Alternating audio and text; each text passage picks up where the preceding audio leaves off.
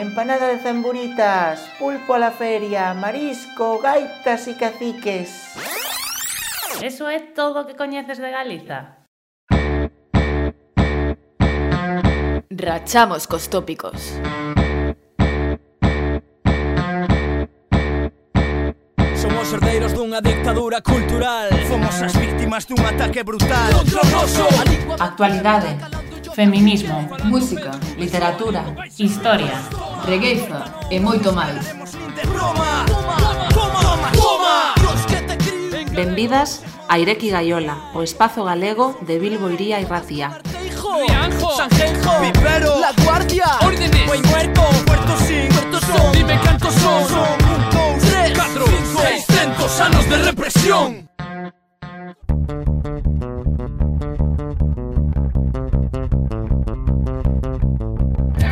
Moi boa noite, moi bo día. Estamos aquí en Bilbo e Ratia, en Ireki Gaiola. De novo, un mércores máis Estamos en en Aixa e eh, Maiseu Iris nas ondas. Oxe, temos tres entrevistas moi interesantes, moi intensas ademais.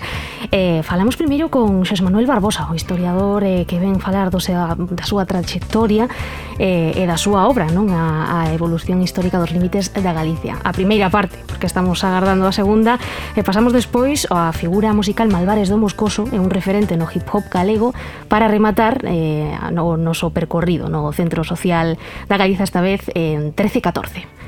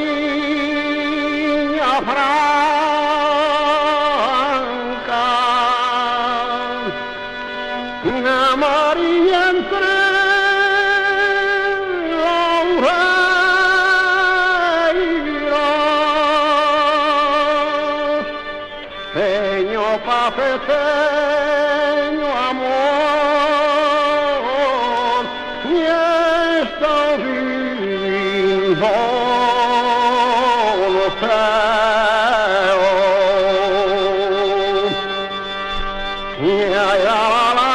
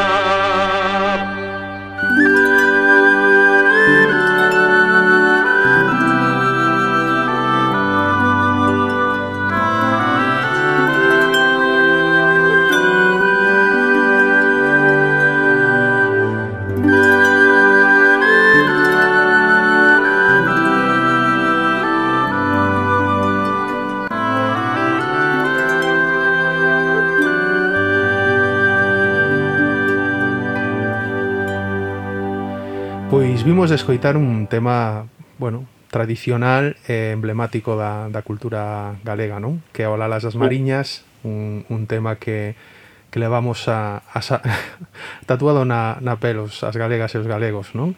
E temos eh, hoxe con nos a Xosé Manuel Barbosa, profesor erudito sobre historia e lingua galega que vende de, que vende de sacar a, a, a edición da, da evolución histórica dos límites da Galiza e que hoxe temos en Ireki Gallola para, para que nos faga unha, unha reflexión da súa obra e da súa, e da súa experiencia, estudos da, da lingua da, e da historia da, do povo galego, non?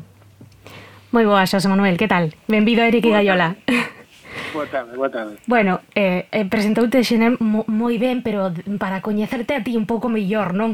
Que nos expliques quizáis como adentras na túa verdadeira paixón ou, ou unha delas como é a historia e esos primeiros pasos como escritor, non? Ui. Eh, mm, a ver, eu o da historia xa o levo desde, desde, moi, desde pequeno, desde, desde crianza prácticamente. Eh, mas mm, sempre vinculado a, ao estudo da historia do país. Uh -huh. Entón, eso eh, faime que mm, eh, pois pues que desde hai moitos anos tente procurar, eh, tente facer pesquisas relativas a, a, a nosa historia, non? Eh, eso, en principio, dame, pois, pues, pois, pues, pois non sei, aquel, aquel marxen de, de coñecimento de, de, de acumular certa información que me parece útil para, para, para, que, para que a xente nosa, que, para que os galegos coñezan, que dizer, eso non é para min, iso é para, para, para compartillar, para, para facer que os galegos partillen con un aquilo lo que un, un investiga. E, e penso que, que, que é fundamental para, para todos nós porque eh, hai un déficit moi grande de coñecimento da nosa historia. Non há programas que implementen eh, unha materia de historia de Galiza nen en primaria, nen en secundario, nin tampouco basicamente, a ver, en, en na universidade ainda hai algún algunha materia, hai algún algo por onde se pode coller algo isto de Galiza, mas tamén non se non é unha, non, non se profundiza tanto como como se debera. Entón, parece a min que os galegos debemos coñecer a nosa historia, porque só únicamente coñecendo a nosa historia é como podemos ser libres para poder escoller futuro. Uh -huh. Eu que se me ocorre respondervos. Sí a, a túa bibliografía está moi entroncada con toda con todo relativo a, a, a historia de Galiza, o atlas sí. histórico que publicaches, o os libros que sacaches sobre as bandeiras históricas da, da Galiza, pero esta obra que acabas de, de sacar está eh, definida polos límites, polas marcas do territorio eh, galego. Sí. Cal foi o motivo que te levou a ti a tratar especificamente os límites xeográficos da, da nación galega? Pois primeiro eh, son razóns pedagóxicas e eh, eh, de divulgación mas tamén hai eh, unha idea de, por a miña parte de, de explicar ou de justificar a idea de que a Galiza de hoxe é unha continuidade daquela Galiza inicial eh, entón, nese continuum histórico ininterrupto desde as orixens até o día de hoxe pois a Galiza tiña un espazo determinado e ese espazo foi sendo recortado por determinadas vicisitudes históricas e por de, determinados avatares. Mas eh, a Galiza continúa sendo Galiza, a pesar de que o territorio non é o mesmo territorio que era nun, en, en, en inicio. Non? Hai un mapa no, do século XVII eh, feita por un, por un, eh, por un intelectual galego que na, na que eh, na que na súa introdución fala de que a Galiza ten eh, tiña, tiña eh, un, uns límites diferentes aos que ten agora, que era moito máis grande que agora, non? Eh, e evidentemente é así, que dizer, é, un, é, é a evolución dun espacio territorial mas que non hai rupturas entre o inicio e o, e o presente. Non hai rupturas, digo, históricas, hai si rupturas territoriais, non? Uh -huh. Mas eu que quero demostrar basicamente que a Galiza de hoxe é a Galiza inicial O que acontece que, evidentemente, co, coas súas, eh, cos seus recortes territoriais e coa súa evolución histórica. E, e dicer que atendendo os, os mapas históricos eh, donde sae representada Galiza, podemos explicar fenómenos históricos que, nos, que, no, que a súa vez nos explican por que se modificaron esos límites, non? Evidentemente, hai, unha, hai, moi, hai razóns que explican por, o porqué da, da, da, da variación dos límites. En Pero... algúns casos, en algúns casos é pois unha tomada de identidade, uh -huh. como é o caso castellano, ou é, por exemplo, unha ruptura por razóns eh, pois eh, políticas tal vez alleas á propia Galiza, como foi o caso de Portugal. Hai quen diga que, que non sei, que hai culpa de alguén, hai botanlle a culpa a Xelmírez, por exemplo, mas eu sabendo que Xelmírez tivo un protagonismo importantísimo, por exemplo, na ruptura da Galiza, non é que teña culpa, porque nesa luta, por exemplo, estaba detrás outros elementos alleos á propia Galicia. Mas, eh, eh, sí, que dizer, hai, hai mm, circunstancias históricas que justifican todo ese, ese, ese proceso de, de variación de fronteiras, efectivamente. Que, que, que tramo histórico ou que diferentes eh, mapas podemos ver na obra? Dicir, cal é o primeiro mapa que vamos vendo e até o último, non? Que, que, que cronoloxía eh, trazan os mapas da, do libro? Bon, en realidade o libro non é un libro de mapas, non é un atlas, como foi o atlas, no seu, o atlas histórico da Galicia no seu día. Non?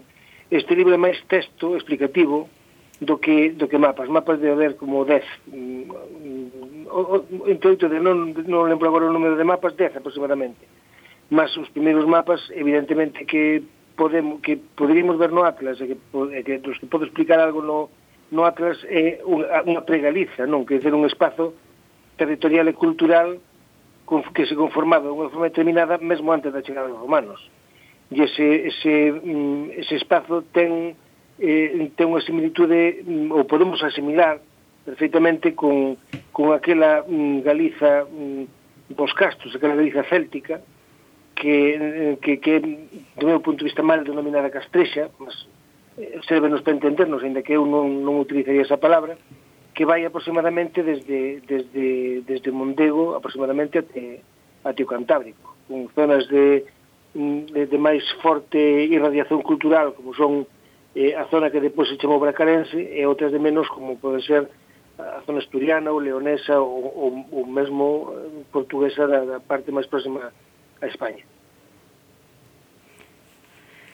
Eh, E con respecto a isto que, que dices das diferentes, bueno, eh, conformacións no? que, que afectaron a, a, por exemplo, a identidade, a identidade nacional galega, por exemplo, eh, falas da Galiza Castrexa, mal chamada Castrexa, eh, unhas das cousas que nos preguntábamos é, por exemplo, o Reino Suevo, que importancia tivo nesta conformación da, da identidade, bueno, non sei se se pode entender da, da, sí. da Tagora, pero da identidade nacional galega ao longo da historia. Sí, sí.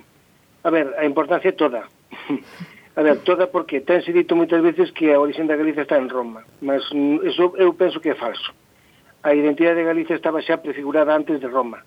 O que pasa é que Roma o que fixo foi criar un espazo político-administrativo chamado Galicia, que era dependente, evidentemente, dependente de Roma, mas a partir dese espazo foi onde os suevos criaron un reino independente, o primeiro reino independente de, de, de Europa Occidental, de Europa, basicamente, eh, mesmo antes da queda de Roma Quer dizer, Galiza era un reino independente xa na primeira metade do século V. E, e Roma non cae até a segunda metade do século, do século V. Quer dizer, mesmo existindo o Imperio Romano aínda, Galiza xa era independente. E independizouse por volta do ano 411 aproximadamente. E, e, estamos en época sueva, evidentemente. Entón, os suevos teñen unha importancia fundamental porque unha administración política é a que dá moitas veces dá carácter a unha, a unha nazón se esa nación non ten unha, unha, unha expresión política, pois mm, dificilmente pode, pode manter unha identidade, non? A, nos, a día de hoxe costa nos manter unha identidade porque temos un poder político dependente de Madrid e temos un poder político pois, mm, supeditado a, a unha a unha cultura e unha forma de entender a existencia que non está non está mm, centrada en nós mesmos. Entón, que existe un reino, o reino da Galiza Sueva, que que, que, faz, que faga da Galiza un país eh, eh, tal cual eh, se entendeu despois na Idade Media, pois é fundamental para a tomada de conciencia dunha identidade, porque esa, ese, esa estrutura mm, xeopolítica ten os intereses, e eses intereses hai que defendelos, e defenderse con política. E a política e os intereses son os que conforman a mentalidade dun povo. Uh -huh. E, bueno, entrando tamén en materia, non? Preguntarche E cal é o papel que cumple Galicia na conformación de Portugal e o reino de, de Castela, non tal e como expresa eh, na obra? Sí, a ver, Castela e Portugal saíron da Galiza, mas son uh -huh. casos diferentes. Uh -huh. Porque Castela, desde o principio, foi un territorio étnicamente non identificado coa Galicia. E non é así no caso portugués, no caso portugués, o Portugal originario era parte da, da, da, da, da Galiza étnica, da Galiza nuclear, como lle chaman algúns autores, como Anselmo López Carrera, por, por certo, chamalle así. Non, entón, esa ruptura é unha ruptura xa máis traumática porque aí é onde rompe o, o miolo da Galiza, non? E, o asunto de Castela é un asunto tamén importante, mas ten outro tipo de trascendencia diferente porque os castellanos nunca se sentiron identificados co, cos, co, co, con aqueles territorios onde viña o poder, e viña do occidente eles eran un pobo que estaba no medio da meseta, estaba na idade media isolado, eh, sofría ataques musulmanos por todos os lados, e tiña necesidade de reafirmar o seu poder político porque tiña que defenderse eh, tiña que defender os seus intereses. E, e evidentemente nin Compostela nin León pues, eran capaces de defender os intereses castellanos a non ser que se vise Castela como como parte do, do, do territorio do, duns reis que, que, que mantiñen aquilo como seu, non? mas non, non tiñan o vínculo con, con, coa parte máis oriental como podían ter coa occidental, non? Entón, evidentemente, os castellanos reafirmanse. Mas no caso occidental, eh, no caso de, de, de Portugal que depois independizou, sí había un vínculo importante, moito grande. Aí foi, claro, aí está o, o miolo do problema na ruptura entre Galicia e Portugal. En esa ruptura, pois, pues, hai, como comentaba antes, pois, elementos que son alleos á propia Galicia e a propia Galicia e a propia Portugal non elementos intereses que están fora mesmo da península que eh, que lles interesaba que ese país, esa Galicia, non seis adiante.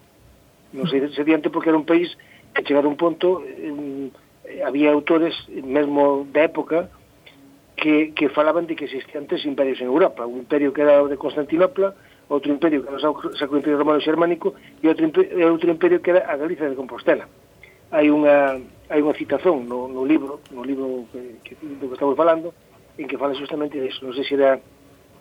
Eh, non, non te podo agora a citación exacta, teria que mirar o libro, mas é eh, unha citación de época de, de, de, de Afonso VII. Uh -huh. eh, e evidentemente eso dá, mm, dá mostras de que aí hai un poder político que non se recoñece na historia española.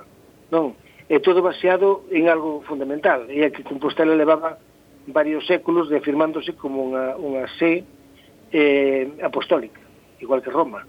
Entón, Roma acaba, acababa de sair, ou estaba saindo de unha ruptura en, Occidente, en Oriente con, coa ruptura do cristianismo eh, eh ortodoxo, tamén había un, un conflito, estaba vendo un conflito eh, que se chamaba a questão das investiduras con, con, eh, con os príncipes alemáis, que no que se discutía quen tiña que ser o, o poder político que definise os bispos de Alemanha, E a Roma o único que lle faltaba era que en Occidente, en Compostela, houvese unha cidade que se declarase se eh, apostólica e que criase o tucismo.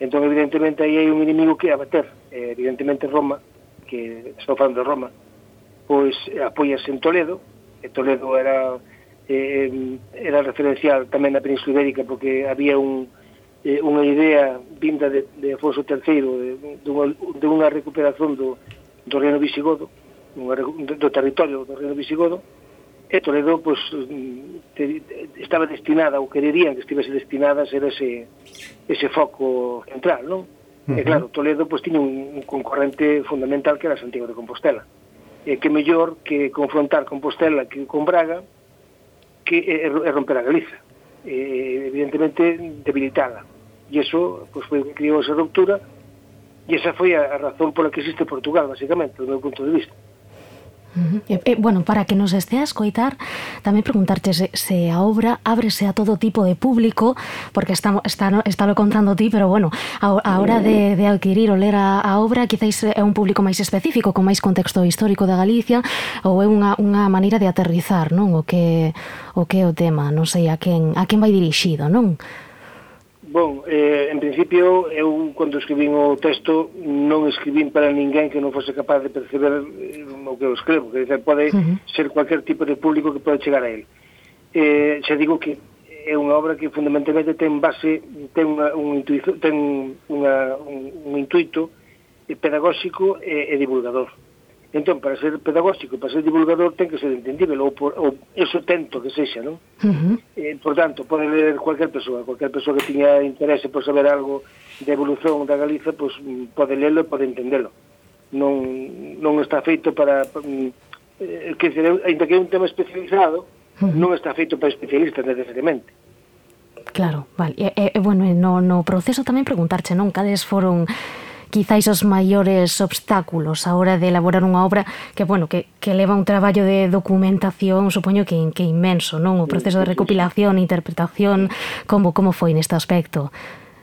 Foi, foi traballosísimo. Podes contar un Imagino, pouco imaginamos. Da, sí, sí. Podes contar un pouco a historia da, da, da, da creación do libro, non? En origen o libro foi unha idea que saiu a partir do Atlas.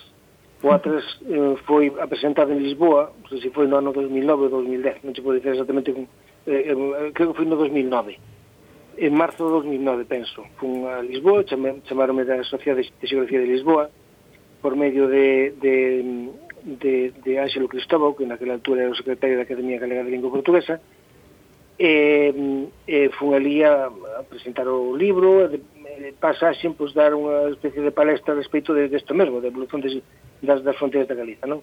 Mas o Atlas é fundamentalmente visual. A explicación no, do Atlas é, é menor, é, non é tan pormenorizada, non? E entón, unha vez acabada a palestra, pedironme un traballo que, que recollese todo o que acabo de falar. Eh, uh -huh. naquela altura, eh, pois, na miña vida había unha serie de procesos pois vitais que me, me envolveron e non me deixaron facer a obra Eh, o traballo inmediatamente. En, en principio, ia ser un, un traballo, un traballo como cualquier outro traballo que podes publicar nunha revista científica ou así, con 10, 10 folios en Word, unha cousa así. Non. Mas mm, o facto de eu demorar en, en, en, en comenzar a facelo, mm, pois mobilizou un pouco máis a miña responsabilidade. Que, eu, dicía a mí mesmo, bon, esta xente está aguardando por min que eu faga este traballo, que eu non podo, telo, non podo facelo, entón vou eh, compensar na medida do posible facendo un traballo moito mellor e moito máis amplo. E claro, empecé a traballar, empecé a traballar, e cando me dei conta, cando me dei conta, había folios, e folios, e folios, e os 10 folios do traballo para a revista científica non, non, non eran nada, non eran ni sequera un capítulo. Uh -huh. E claro, para procurar toda esa información hai que, hai que procurala. Hai, hai libros que podes encontrar facilmente, sobre todo libros eh, que mm, que recollan eh, textos latinos, por exemplo, a Estrabón podelo encontrar facilmente, a Iraci podelo encontrar facilmente, mesmo podes encontrar textos de época visigótica, como podes, pode ser San Isidro de Sevilla, Xordanes, podes encontralos facilmente. O problema é a partir de aí en adiante. Non, na Idade Media xa eh, os textos multiplícanse e tamén eh, son máis difíciles de, de, de, de, de encontrar, porque non hai publicacións eh, tan eh, tan fácil de, de ver no, nas librerías ou tan fácil de ver nas bibliotecas mm, eh, eh, evidentemente houve que pesquisar houve que pesquisar, comprar libros eh, eh comprar libros estaban descatalogados eh, eh, facerse con obras que a mellor xa eran obras bellas en fin, foi unha auténtica aventura facerse uh -huh. con moitos libros Eh, eh, ao final, tes, e unha vez que, olla, unha vez que tes un libro, uh -huh. tes que procurar, tes que ler en latín, ainda que moitas veces o latín non, non, non era fácil de, de, de, de perceber, para encontrar a citación concreta ou, ou buscar onde puña Galaesia ou tal, para ver que puña ali da Galaesia, encontrarla e reproducirlo, uh -huh. e depois traducirlo.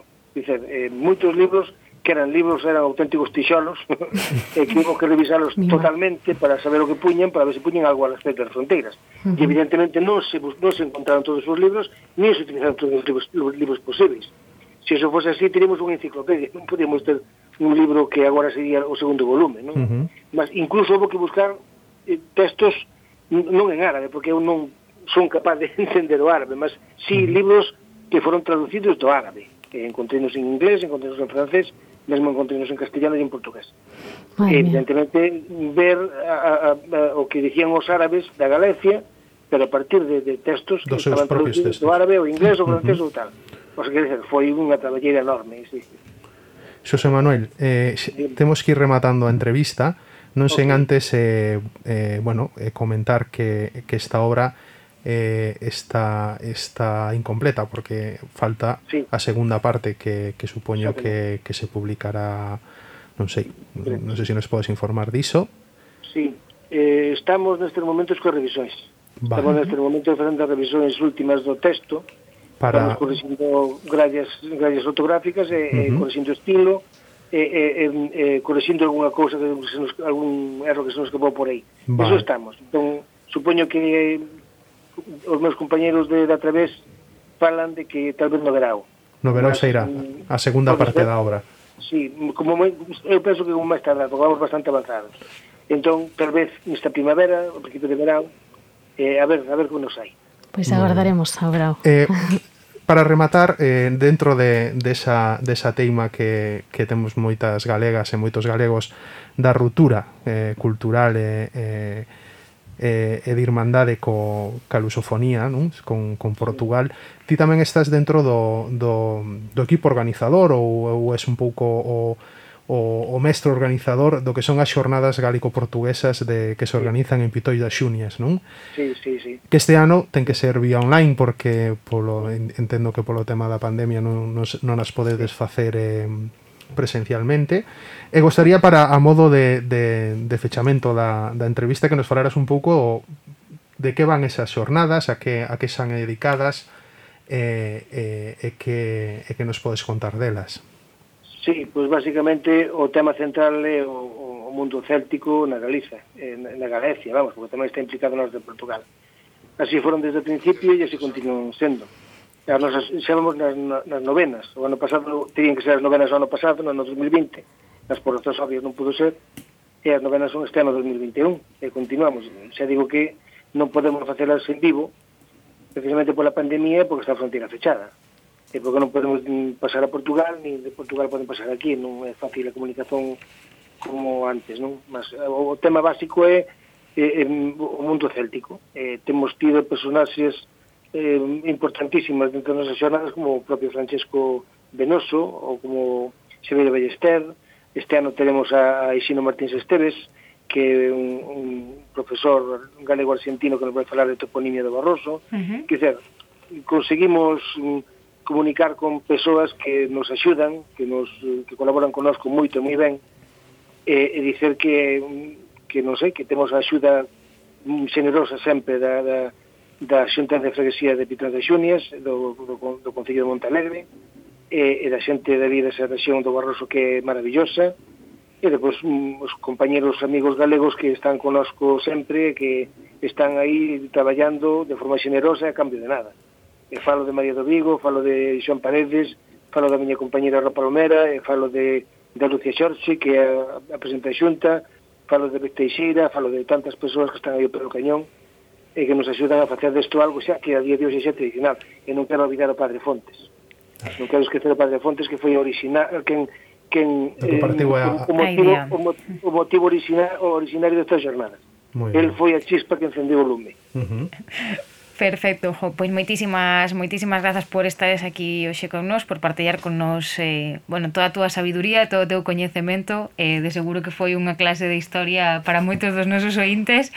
Eh, eh, de novo, pois eh, grazas por acompañarnos, eh, volveremos falar cando, cando saia a segunda parte seguramente da obra para que nos contes eh, de seguro un pouco máis.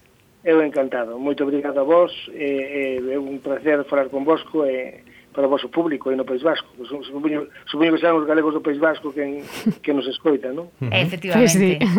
Aí a galega. Un abrazo a todos eles. Peña, igualmente. Un abrazo, José Manuel. Obrigado. Obrigado, Obrigado a vos. Bilbo iría. Hizkuntza, kultura eta herria.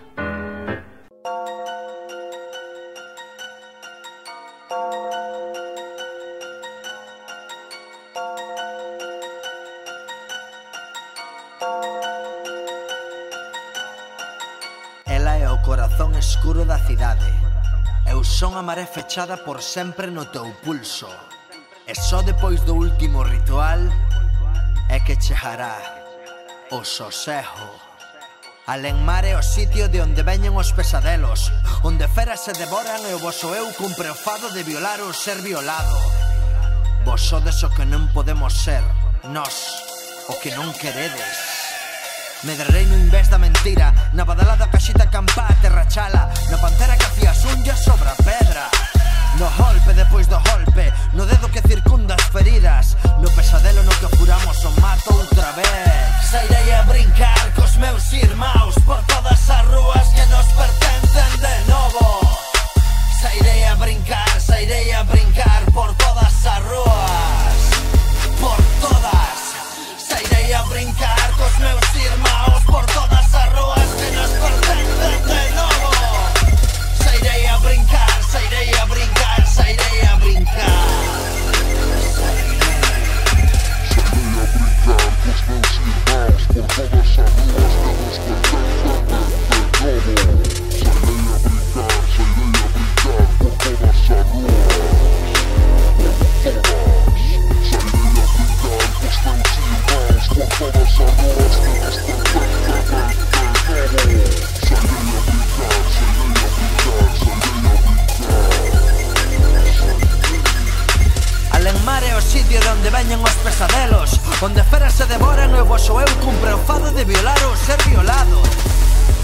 que nos obrejastes a ser. Estaba xa dentro de vos. Medrarei na tensión das hojas dos aforcados Nas súas enjoas molladas No lume que torce as cruces. Nos pasos das prostitutas en Astorevil Na doce de tezón dos músicos Saindo pola porta de atrás. Sairei a brincar cos meus irmãos Por todas as ruas que nos pertencen de novo. Sairei a brincar, sairei a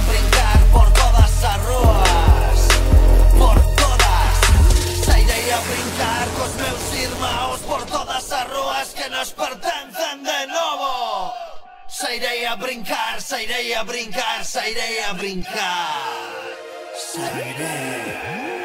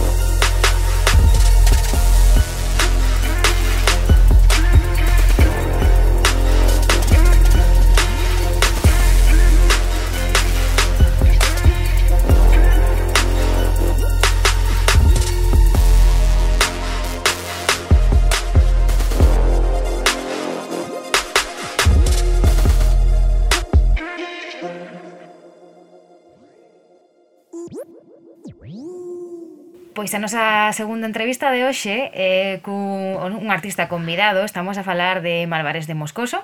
El é unha das voces do rap galego eh, actual, da escena actual do rap galego máis destacadas, leva xa dende o 2003 unha andaina onde, onde comezou os seus primeiros pasos con aquel Os Trasnos de Moscoso, eh, que foi un dos primeiros grupos de rap que utilizaron o galego nas súas letras, e leva unha grande, unha grande andaina ata o día de hoxe que combina a súa actuación en solitario co, coa poesía, a música e tamén forma parte de, de grupos que na escena musical actual galega eh, son moi importantes como Rebelión do Inframundo. Contamos hoxe con el aquí nas ondas. Benvido, Malvares. Eh, Moito Ongi obrigado. etorri, Arrachaldeón, boa tarde. Moito obrigado, boa tarde. Eh, que estades cocendo? Que estás cocendo agora mismo por, por Galiza? Que nos podes presentar? Pois agora estou con un proxecto que se chama mm, O Deserto dos Leóns xunto, xunto a un produtor de cangas co, co que xa teño traballado que se chama John Connor é, é un proxecto de, como de spoken word, non? de poesía, misturando poesía e música con versos de dous, dous poemarios de, do escritor ferrolán Mario Rojeira non? Uh -huh. é unha, unha, como unha, unha viaxe eh, unha viaxe poético-musical onde se atravesa África e eh, vai até, até Nova Orleans, ata a cidade de Nova Orleans, non? Eh, iso que, co que estou agora máis centrado. E, bueno, voltando un pouco ao principio, como dicía Iris, non eh, se, se nos contas como foron eses primeiros pasos, as primeiras maquetas de, de rap íntegramente en galego e a súa acollida, non tanto polo público, pois como os, o resto da xentes dende os medios de comunicación, quizá institucións, bo, como, como foi ese comezo, non? Pois, bon, a verdade é que eh, a acollida foi moi boa, mm. empezamos sacamos sacamos a primeira maqueta, eu penso que era foi no 2005, eh, moi ben, porque naquel momento a nivel institucional pois empezouse a apoiar máis a música en Jalejo eh, e a cultura en xeral, non? Foi unha etapa moi positiva nese sentido, con programas tan importantes como Aberto por Reformas, non? Que, que presentaba Xurxo Souto e depois uh -huh que continuo tamén presentando eh, Bitu Coneira, non? Eh, e a verdade é que moi ben, a acollida é moi boa porque tampouco non había non había máis, porque penso que cando nos comezamos estaban non residents de Compostela, que é o, o anterior grupo de, de, do Heavy de Malandrómeda, uh -huh. eh, estaban os dios que te crio, eh, non había nada máis, non? Entón, pois, unha, unha época tamén de mm, eh, corrap no Estado español pois comezou a, a aumentar a súa, a súa popularidade e a verdade é que é moi, moi positivo percorremos todo o país e, é moi ben, a verdade teño, teño moi bo recordo desa época. Que ben, eh, bueno, e agora no presente, ti mellor que ninguén, non sei se poderías poñer en contexto non do, do panorama do hip hop en galego ou máis concretamente do rap de grupos que reivindican a lingua popular e, e rachan con quizáis certos tópicos non no escenario internacional, como ves agora? Pois vexo que, claro, que non tampouco a nivel de, de, de cantidade eh, é evidente que hai máis xente facendo rap en castellano na Galiza, máis nunca houbo tantos grupos facendo rap en galego e que tivesen tanta tanta repercusión, non? Entón, pois pois vexo super ben, non? E hai bastante variedade, eh, ten que haber máis variedade, teñense que facer cousas máis distintas e tal, máis máis moi ben, non? Eu creo que nunca nunca estivemos tan ben e hai, hai, hai propostas de, de moita calidade. A verdade é que ben, ben, non sei, eh, hai que seguir avanzando eh, e iso hai que, pois, non sei, plantexar cousas distintas o, o rap foi evoluindo, non? Moitísimo ne, nestas, nestas últimas décadas, non? Eh, entón vanse facendo cousas máis distintas, con ideas máis trap ou máis, non? Con novos sons e novas historias, eh, e a xente que comeza, que ten pois agora 20 anos ou que ten que adolescente, non? Pois tamén a, a mentalidade muda, non? Eu creo que co tema da crise do 2008 e todo iso houve un cambio, un, un cambio na sociedade, na mentalidade da xente, un, unha digamos unha a movida de que o, o futuro está máis podido que nunca, non? Uh -huh.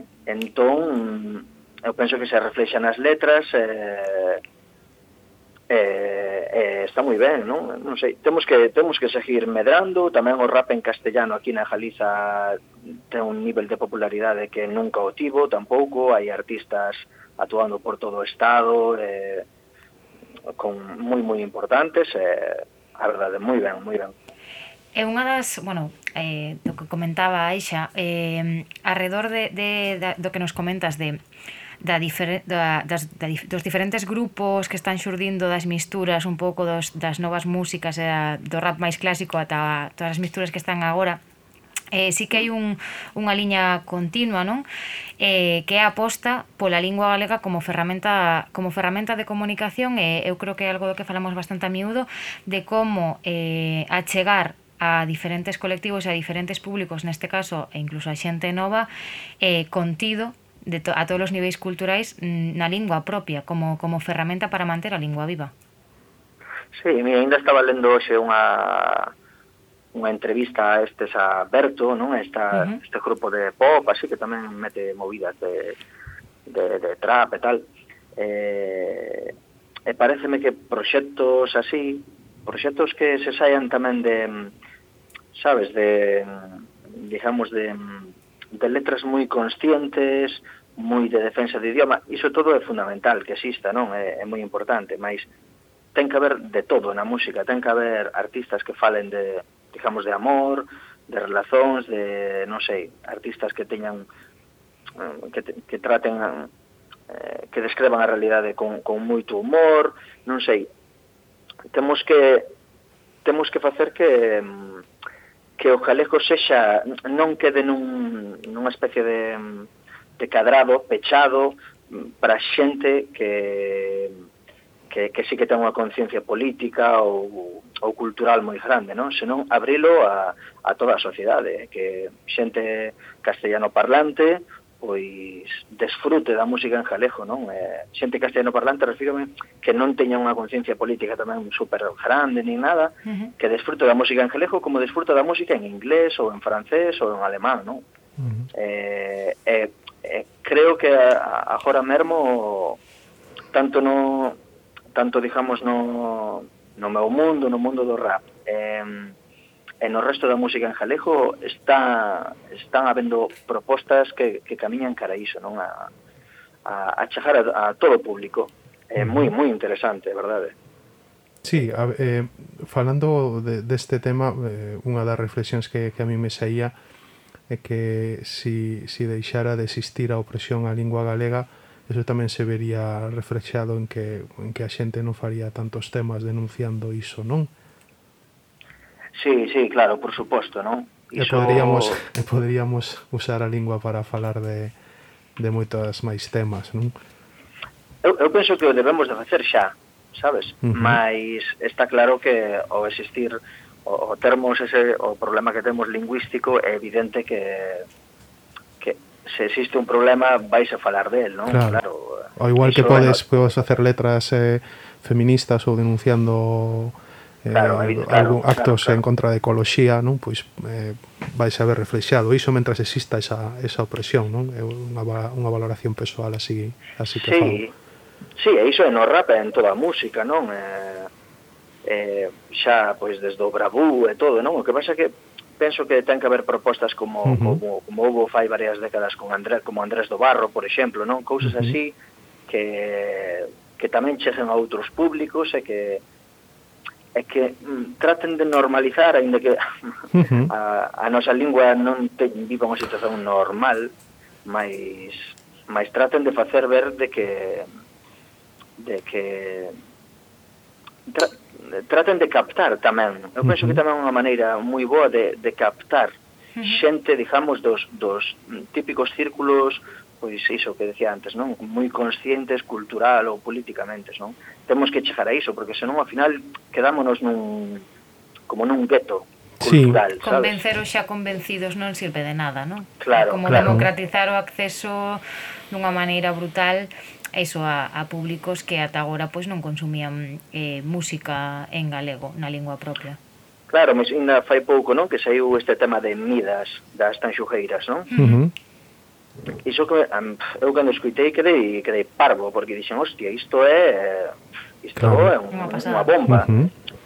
Isto é que a unha rapaza de 15 anos de Vigo ou da Coruña que lle encanta a Rosalía ou Bad Bunny, uh -huh. pode escutar isto, pode lle chejar isto, sabes? Ten uh -huh. unha sonoridade, ten unhas movidas que e iso é moi interesante. Claro. Pois o xa que, pero creo que estamos no bo camiño, eh? Uh -huh.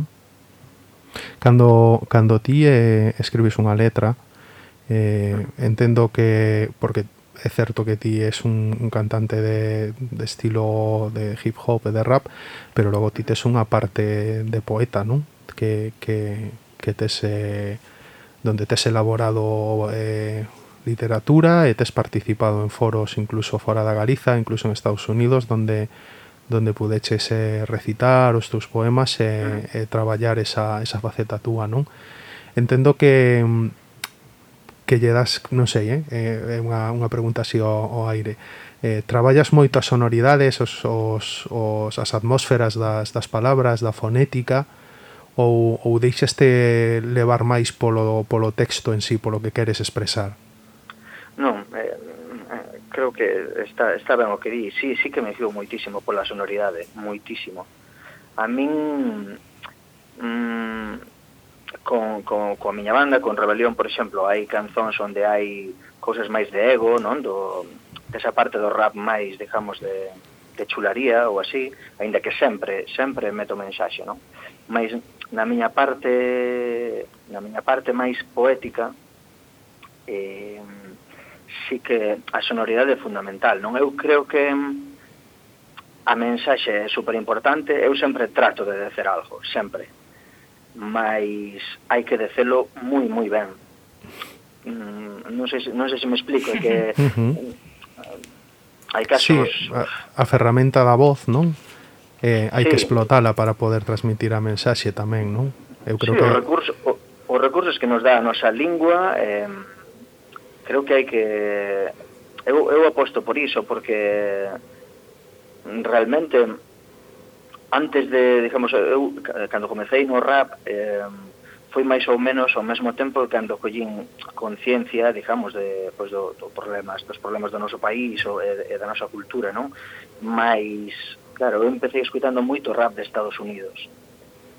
Que, eh, ainda hoxe en día o que máis me influe. Eh, claro, esa sonoridade que tamén o inglés é un idioma moi moi bo para facer rap porque ten moitísimos monosílabos, eh, claro, iso dá, dá moito xojo, non? Mas eu sempre quixen conservar esa a importancia das palabras, da sonoridade e de, e de, e de fluir, digamos, con, con estilo, non? Non, non quero sacrificar o estilo por dar mensaxes, sabes? Uh -huh.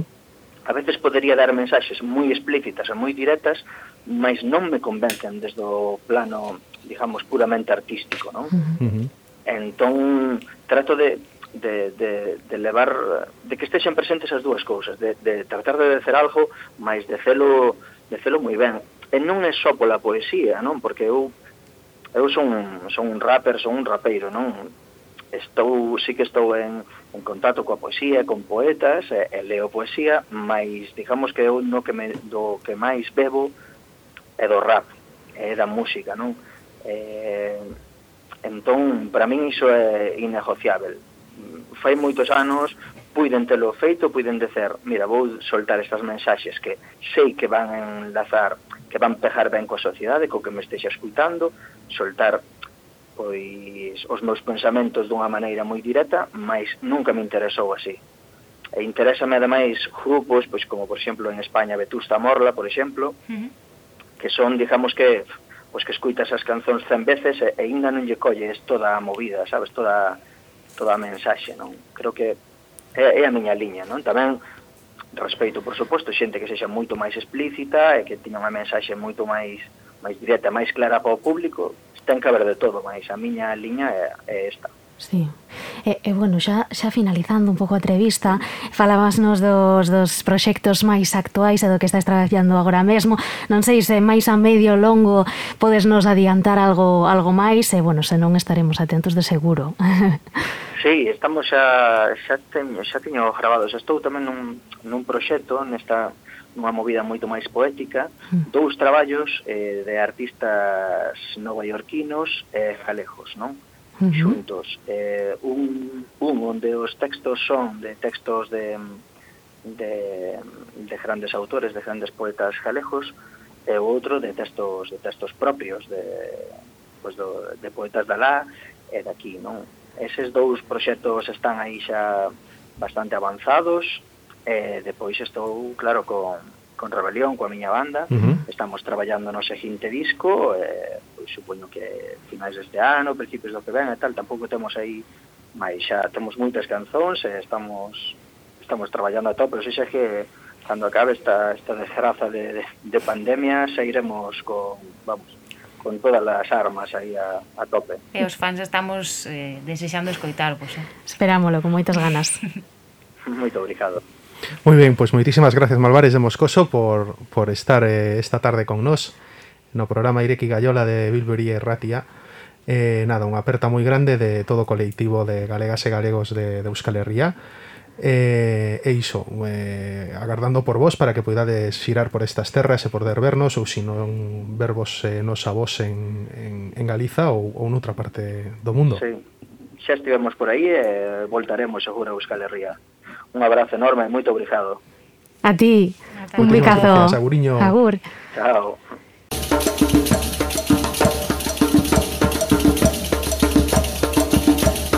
Somos puños, somos idea y alma, somos la chispa que prende recaída, somos nuestro razón de corazón, somos las cosas son brazos o no. Que é Galiza para vostede? Galicia, unha potencia. Galicia é unha potencia, neno. Unha potencia. Somos o derecho do mundo se sempre, somos a dignidade rebelde. Somos o derecho do mundo se sempre, somos a dignidade rebelde. Pois recuperamos a nosa visita ao Centro Social eh, da Galiza esta vez, bueno, esta vez, eh, parece que non saímos, non, pero é en Pontevedra, esta vez no centro 1314 en Caselas, eh, eh, bueno, para que o queira googlear eh, 1314 con Z, eh, defínense como un colectivo apartidista que de vez en cando fai algo contra o aburrimento. Moi boa Sara, benvida a Ireki Gaiola. Eh, o primeiro de todo, Cal é a orixen deste centro social? Como nace 1314? Ola, boas. Eh, pois a 1314 é unha asociación que, que se creou basicamente en, en 2008 eh, cando un grupo un grupo de amigos de, de xente nova daqui de Salceda de Cacelas mm, deuse conta de que, de que a realidade cultural de Salceda era un pouco pobre e para facer calquera tipo de actividade cultural tiña, tiñamos que desplazarnos a Vigo ou a, ou a calquera outro a, a calquera outra cidade un poquinho máis grande Entón, pensamos que a cultura eh, a cultura era do povo, pois o povo podía facer cultura. Entón, creamos un pouco unha asociación co, coa, coa, coa decisión firme de, de traer concertos, eh, actuacións de teatro ou mm, mm todo que toda, toda todas as actividades culturais posibles aquí a, a, noso, a nosa vila. Uh -huh. E o nome? A 1314? 13 14 é, é un é un normalmente cando se di facer a 13 14 é en, en lenguaxe en, sí, en lenguaxe en lenguaxe coloquial é un pouco cando cando parece que vas facer algo de pronto dices voluntarios para ir a sachar e todo o mundo desaparece, non? Pois nos, en realidad a 13 14 ten outro outro significado que que 13 14 significa cando un dos nosos amigos se tira en riba do millo, lle caen todos arriba é o que mm. facemos. Entón, basicamente, cando alguén di 13, 14, pois todo acaba con un peixe de personas en riba, en riba de un. O sea, todo contrario, non? O que é a expresión original. Todo, sí, sí, todo contrario, non sei, xurdiu así dun par de, dun par de amigos e, e como se quedou extendido entre, entre nos, entre os colegas, pois eh, nos pareceu un, un nome ideal para a nosa asociación. Uh -huh. E eh, bueno, eh, contábasnos, eh, Sara, que este ano estuvo bueno, bastante inactivo, tal, bueno, por las circunstancias, obviamente, que puiden que puideranse facer eh, menos cousas, pero bueno, ainda eu polo que vin, pues, podíchedes recuperar edicións de limpeza simultánea no río, eh, obradoiro de bioconstrucción, un pouco palestras, contanos a xenda cultural e eh, o que puideche sacar adiante, non? E eh, o que organizatedes até agora. Sí, neste, neste último ano a cousa estuvo bastante paradiña, polo tema, evidentemente polo tema da pandemia e, e bueno, temos un o noso edificio é, é o antigo matadoiro municipal que, que temos en cesión polo, polo Concello uh -huh. eh, durante 15 anos, entón estamos facendo actividades de rehabilitación e a maioría das rehabilitacións as facemos en bioconstrucción, pois eh, pois eh, tratando con, con persoas expertas na materia e facendo a, a través de obradoiros. Este ano o obradoiro foi un pouco pechado, eh, tiñemos, tiñemos un rescollo de, de diñeiro para poder seguir facendo eh, bueno, unha, un, un par de paredes que estábamos acabando, revoca, acabando de revocar e foi así un obradoiro en realidade solo para a xente da asociación porque foi xusto no medio dunha destas destas, destas ondas. Hmm. E, e ademais disso estivemos facendo outra actividade que facemos todos os anos que non queríamos deixar pasar que é a limpeza simultánea de ríos que organiza a Asociación Ecologista Adega e que nos levamos levamos con ela traballando pois todos estes anos dende eso, dende 2000, casi dende os inicios, dende 2000, de, de 2009 e tamén activi facemos actividade do proxecto Ríos que temos apadriñados eh, dous tramos de río no, dos ríos que pasan por, por Salceda de Caselas que son o río Caselas e o río Landres e facemos e facemos o apadriñamento que consiste un pouco en mirar de todas as condicións físico-químicas e de fauna e de flora dese tramiño de río para, para despois reportar todos esos datos a, ao proxecto Ríos e ter pois un pouco o control, o, o custodio, no, o custodio social do, da, dos nosos dos nosos ríos. Eh, mm. despois tamén estivemos facendo hai, hai dúas semanas unha actividade de reforestación porque entre outras entre outras cousas nas que traballamos na asociación e que temos en custodio, démonos conta de que de que a maioría do de que a maioría do monte eh, ou está en man común eh, eh, a man común moitas veces está acollida por xente por xente moi maior e non hai un relevo xeracional, polo tanto nós estamos traballando moito para, para, para ser ese relevo, ese relevo xeracional con respecto aos montes en man común e ademais eh, collimos o, o custodio dun monte que, que, un, que un veciño nos cedeu en custodia durante 15 anos e estamos facendo unha rehabilitación ecolóxica do monte, polo tanto fixemos, ademais de outros traballos, de, de limpeza, de eucaliptización, eh, tamén unha reforestación, unha grande reforestación de, de non sei cantas especies autóctonas uh -huh. e, e tamén estamos neso. Eso foi o pouquiño que fixemos este ano. O bueno, foi abondo, a verdade, non? Aproveitando que hai que facer cousas no exterior, eh, non? desviando un pouco sí. todos os proxectos para, para a natureza. E xa nos contaches un pouco a actualidade, o convulso deste, o, o que pudestes facer no convulso 2020. Neste 2021, te que te desplanexado na, na xenda cultural do, do centro? Pois, a, en realidade, a, a idea que temos é eh, estamos un pouco a espera e vamos a manter as actividades as actividades de reforestación de custodio do monte se manteñen. Estamos estamos a espera de un par de, de sacar un par de actividades tamén de, de, de carácter medioambiental.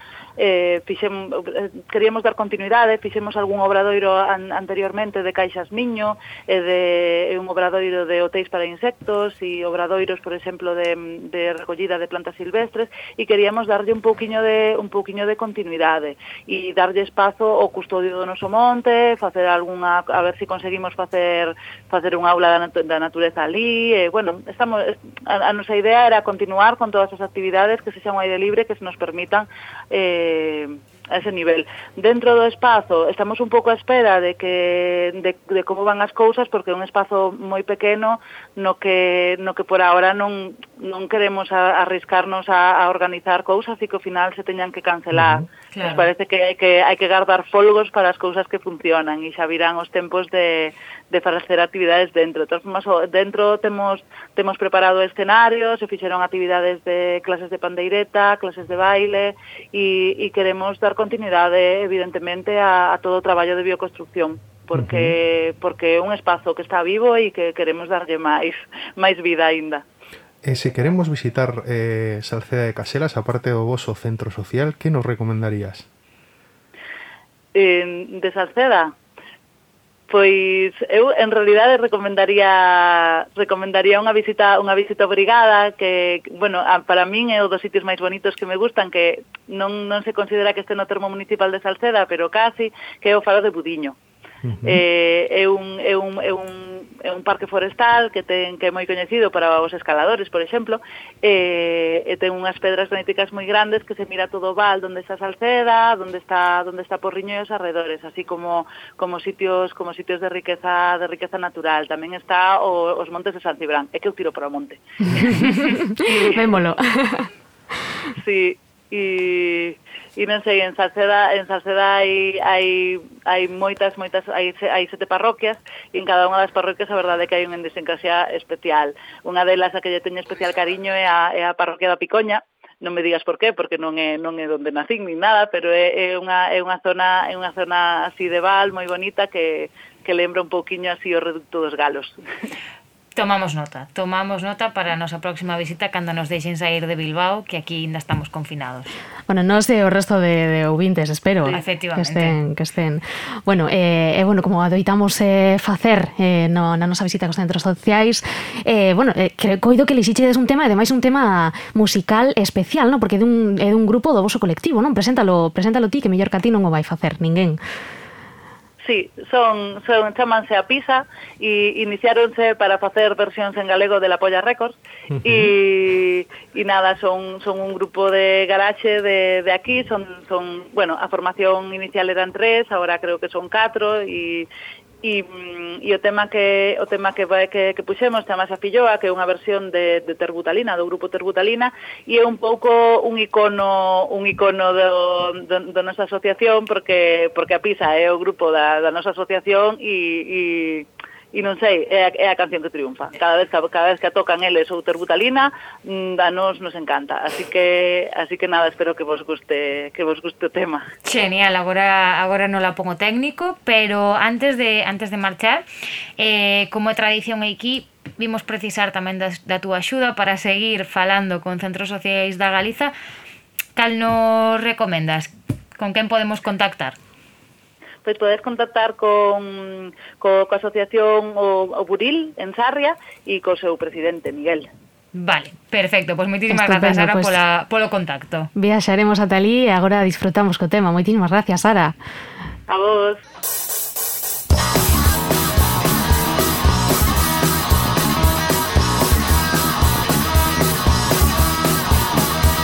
Quiero ser un carballo no quiero ser un calico italiano. servillo de un país. No quiero ser rico español. No quiero ser rico al café. No quiero ser whisky escocés. No quiero ser un gafillo. No quiero ser un agrep.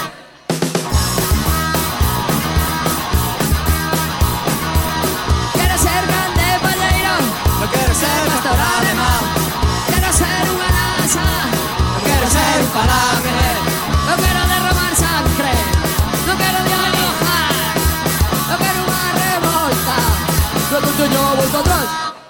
oh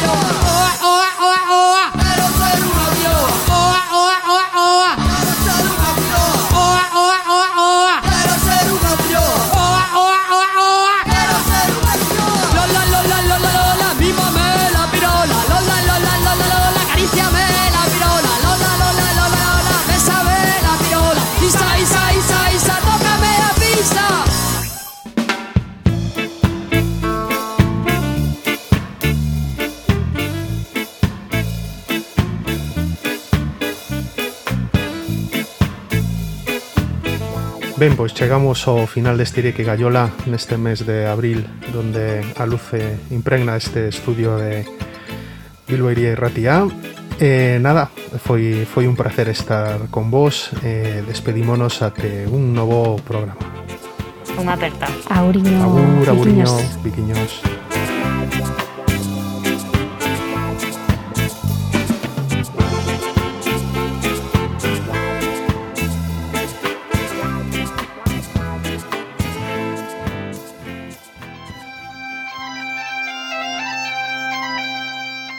empanada de zamburitas, pulpo a la feria, marisco, gaitas y caciques. Eso é todo o que coñeces de Galiza. Rachamos cos tópicos. Somos herdeiros dunha dictadura cultural Fomos as víctimas dun ataque brutal Outro gozo Actualidade Feminismo, música, literatura, historia, regueifa e moito máis. Benvidas a Ireki Gaiola, o espazo galego de Bilbo Iría e Racía. Rianjo, Sanjenjo, La Guardia, Órdenes, Buen Muerto, Puerto Sin, Puerto Son, Dime Canto son, son, un, dos, tres, cuatro, cinco, seiscientos anos de represión.